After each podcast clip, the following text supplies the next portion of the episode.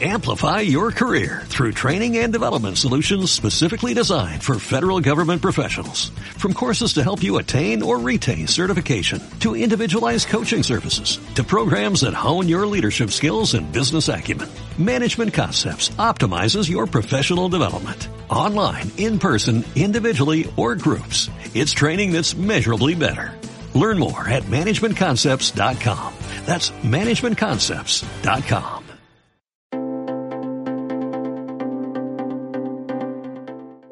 te damos la bienvenida a Conexión Trans, una serie de podcasts de 7 episodios para resistir desde el amor. Mi nombre es Danilo. Vamos a explorar los diferentes tipos de violencia en una serie de episodios donde compartiremos conceptos, reflexiones y herramientas que nos permitan resistir. Este audio fue posible gracias al generoso apoyo del pueblo de Estados Unidos a través de USAID. Los contenidos son responsabilidad de la Fundación GATT, Grupo de Acción y Apoyo a Personas Trans, y no necesariamente reflejan las opiniones de USAID o del gobierno de los Estados Unidos. El resistómetro, eliminador de discriminaciones y violencias, se realiza con el apoyo del Programa de Alianzas para la Reconciliación PAR de USAID, Activoca, en articulación con la Defensoría del Pueblo. Es tan sutil sostenida en el tiempo, normalizada y provoca efectos psicológicos que nos impiden defendernos o incluso identificar el problema. Estamos hablando de la violencia psicológica, que se puede presentar en cualquier ámbito y contexto que habitemos. Incluso socialmente es normalizada, despreciada y cuando la nombramos, nos tildan de ser personas exageradas. Seguramente dentro del sector LGBTI hemos escuchado atacada a la marica. Y es que nuestra intención desde las experiencias de vida de personas LGBTI, migrantes y colombianas, es identificar cómo estas violencias han atravesado nuestras vidas, cuerpos, expresiones, identidades de género y orientaciones sexuales diversas y no hegemónicas, y cómo hemos podido resistir a ellas. Quisiéramos algún día poder vivir sin miedo, que construyamos un mundo donde fomentemos el cuidado por nosotros mismos y por los demás, donde las redes de apoyo y afecto, o como decimos, nuestras familias escogidas, estén presentes, que resistamos desde el amor.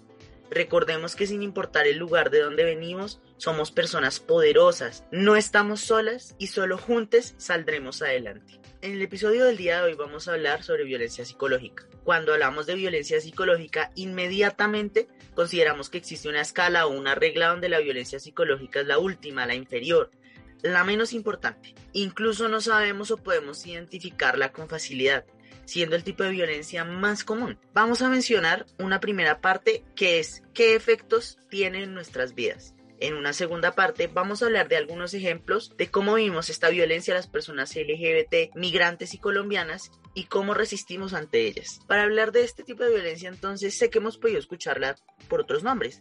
Sus nombres identitarios. Maltrato psicológico, abuso, agresión verbal o descuido emocional. Es toda acción u omisión destinada a degradar o controlar las acciones, comportamientos, creencias y decisiones de otras personas por medio de intimidación, manipulación, amenazas, humillación, aislamiento o cualquier conducta que implique el perjuicio a la salud psicológica. ¿Y cómo se manifiesta este tipo de violencia contra las personas LGBT, migrantes y colombianas? Es común que la violencia psicológica se manifieste contra las personas LGBT, migrantes y colombianas a través de humillaciones, insultos, ridiculizaciones, aislamientos, amenazas, abandonos, celos, control excesivo en razón de nuestras orientaciones sexuales o identidades y expresiones de género. En otras palabras, discriminándonos. Ahora escuchemos un ejemplo de cómo esto se presenta para las personas LGBT migrantes y colombianas y además unas herramientas para resistir a esta violencia. Bueno, creo que, creo que este tipo de violencia es, es a veces imperceptible, se presenta en diferentes escenarios. Eh, hay una, digamos, hay, hay, un acumulado de pequeñas violencias y bueno, se, se, tiende a pensar que la violencia física es la más fuerte, eh, pero digamos desde mi experiencia profesional, los mayores casos que atendemos incluso en la entidad donde trabajo eh, son víctimas de violencia psicológica. Y tiene como varias aristas, violencia psicológica que se recibe por parte de parejas, eh, compañeros, compañeras permanentes, parejas del mismo sexo, bueno, como ese, ese, esos hogares pequeños que empezamos a formar las personas LGBT eh, la violencia psicológica que se recibe por parte de las familias de, de esta población, eh, que empieza, pues, digamos, he visto que empieza con el tema de amenazas, intimidaciones, exclusiones, digamos, de, de, de espacios importantes de la vida familiar en las personas, eh, que empiezan pues a, a, sacar y a sacar a las, a las personas LGBT de estos escenarios eh, como una forma de reprimir eh, pues la orientación sexual o la identidad de género que, que esta persona está, está teniendo. También pues violencia psicológica en el espacio laboral, en el entorno laboral, eh, cuando compañeros y compañeras, por ejemplo, eh, saben o intuyen a veces la orientación sexual sin ni siquiera preguntarle a las personas y entonces pues empiezan los chistes, bueno, como los comentarios fuertes sobre determinadas cosas, asemejar, por ejemplo, a la persona con algún personaje de televisión, muchas veces pintoresco, porque así nos clasifican muchas veces en estos medios, entonces más como en un escenario de burla específica que hay. y bueno, pues también está como ese tipo de, ese, tipo de violencias que las personas reciben en el espacio público. La negación de la participación, por ejemplo, es, es, un, es una situación que se padece mucho, digamos, en esta población, eh, como escenarios donde escenarios donde ya hay un entramado de, de, de, participación, no sé cómo decirlo, como unas divas que ya han estado, digamos, en, en, en el marco de la participación y la incidencia política. Cuando llegan personas nuevas eh, a aportar y pues a querer, a, querer trabajar, pues muchas veces lo que se hace es limitar eh, el uso de la palabra de, de, de, las personas, y pues siento que también esto hace parte de una violencia psicológica y que lo que hace es finalmente desestimar la participación y hacer que, que cada vez menos personas, digamos, se quieran in interesar desde, desde el campo político también eh, para luchar eh, pues en contra de, de la violencia que, que por la que pasan las personas LGBT. Como esos patrones y esos estereotipos eh, que suceden en las parejas heterosexuales, también muchas veces los repetimos, eh, lo repetimos en las parejas del mismo sexo, o lo repetimos en, incluso he visto también situaciones de violencia en, hacia mujeres transgénero por parte de sus compañeros, de sus compañeras afectivas, con todo el tema de los celos y el control excesivo eh, de, de la movilidad de las personas. Entonces, eh, creo, que creo que es una violencia transversal y que desafortunadamente está en todos los ciclos y en todos los, eh, hace parte como de todas esas instituciones sociales primarias que, que tenemos las personas.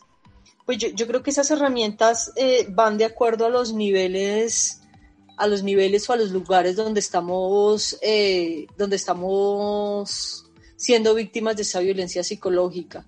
Creo que eh, en un, en un primer nivel, digamos, en el nivel desde lo personal, eh, las organizaciones sociales son un, son un punto de partida importantísimo, eh, donde pues las personas inicialmente empiezan a involucrar eh, y, a, y, a, ver que hay otras personas con, con, con sentires iguales eh, y empiezan a tener una identificación y generar una identidad, una identidad de, de, de política, una identidad de movimiento entonces, creo que, creo que de los primeros lugares a los que yo acudiría es a las organizaciones sociales eh, para esto.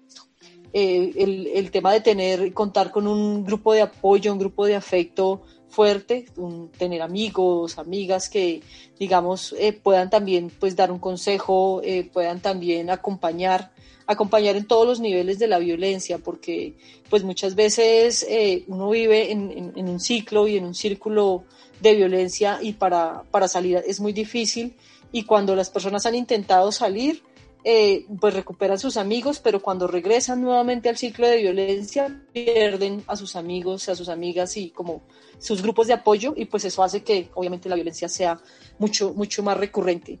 Y pues otros espacios que, que son importantes, otros escenarios en términos de ello, eh, pues todo el tema de, de acceso a justicia, eh, por medio de entidades que están eh, para la protección y la, para la garantía de derechos de esta población. Entonces, pues en, la Defensoría del Pueblo, nosotros trabajamos en la Delegada para los Derechos de las Mujeres y los Asuntos de Género. Eh, se trabaja a partir de, de una de una estrategia que se llama duplas de género, que es una profesional jurídica y una profesional psicosocial, que se encargan de canalizar y de tramitar eh, a las entidades correspondientes casos de violencia basada en género y casos de violencia por prejuicio.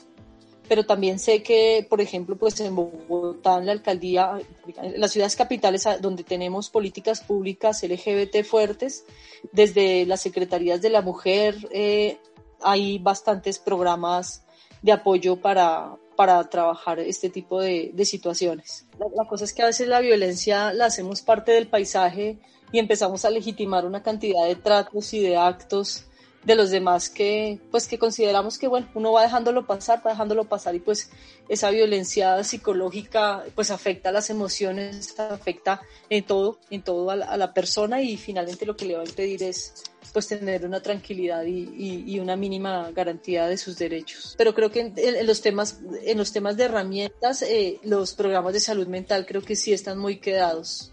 En eso sí no hay, digamos, no conozco como referencias fuertes donde trabajen con, a partir, digamos, de los casos de violencia por prejuicio, violencia psicológica, eh, y pues tengan herramientas para prevenir este tipo de, de situaciones y, y, de atenderlas también. Pues siempre los, nos alertamos eh, con la violencia física y finalmente con los casos, digamos, eh, como más expuestos, pero pues ese tipo de violencias eh, silenciosas finalmente, eh, pues no, no, hay, no hay como muchos mecanismos desde un enfoque de género, desde un enfoque de derechos, de, desde un enfoque de diversidades que promuevan pues la prevención y la, y la atención y ojalá la sanción también pues que haya lugar. Muchas personas LGBT, migrantes y colombianas hemos podido escuchar y vivenciar todos estos hechos de violencia psicológica.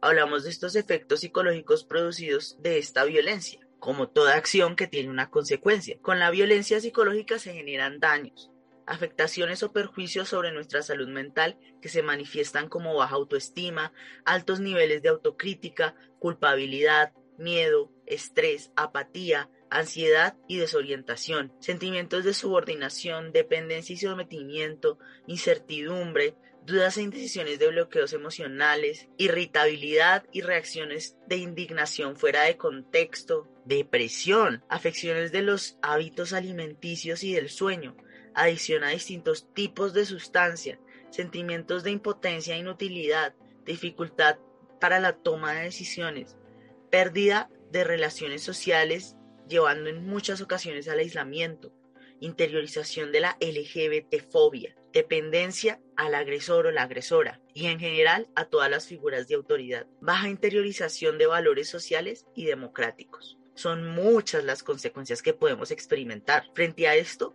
podemos entonces evidenciar que la violencia psicológica es un tipo de violencia que se ejerce sin la intervención de acciones físicas, pero que puede afectar a la víctima no solo a nivel psicológico y emocional, sino también físico.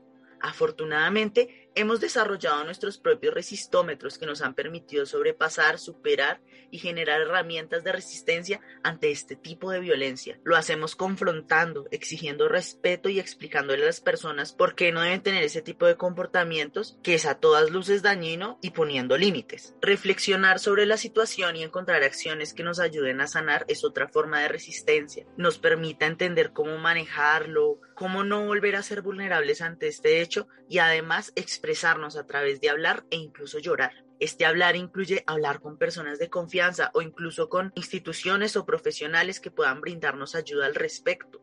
Una acción simple pero muy útil es, por ejemplo, bloquear a la persona, tomar distancia de ella y evitarla para evitar nuevas confrontaciones o distraernos con otras actividades que nos permitan crear procesos de sanación. Nuestro recordatorio para ti es que no estás sole, que resistimos juntos y entre todos nos cuidamos. Todos llevamos un resistómetro dentro. Gracias por escuchar y habernos acompañado en este espacio, por la atención y por resistir desde el amor. Te invitamos a visitar nuestra página web y a seguirnos en nuestras redes sociales como arroba Fundación GAT.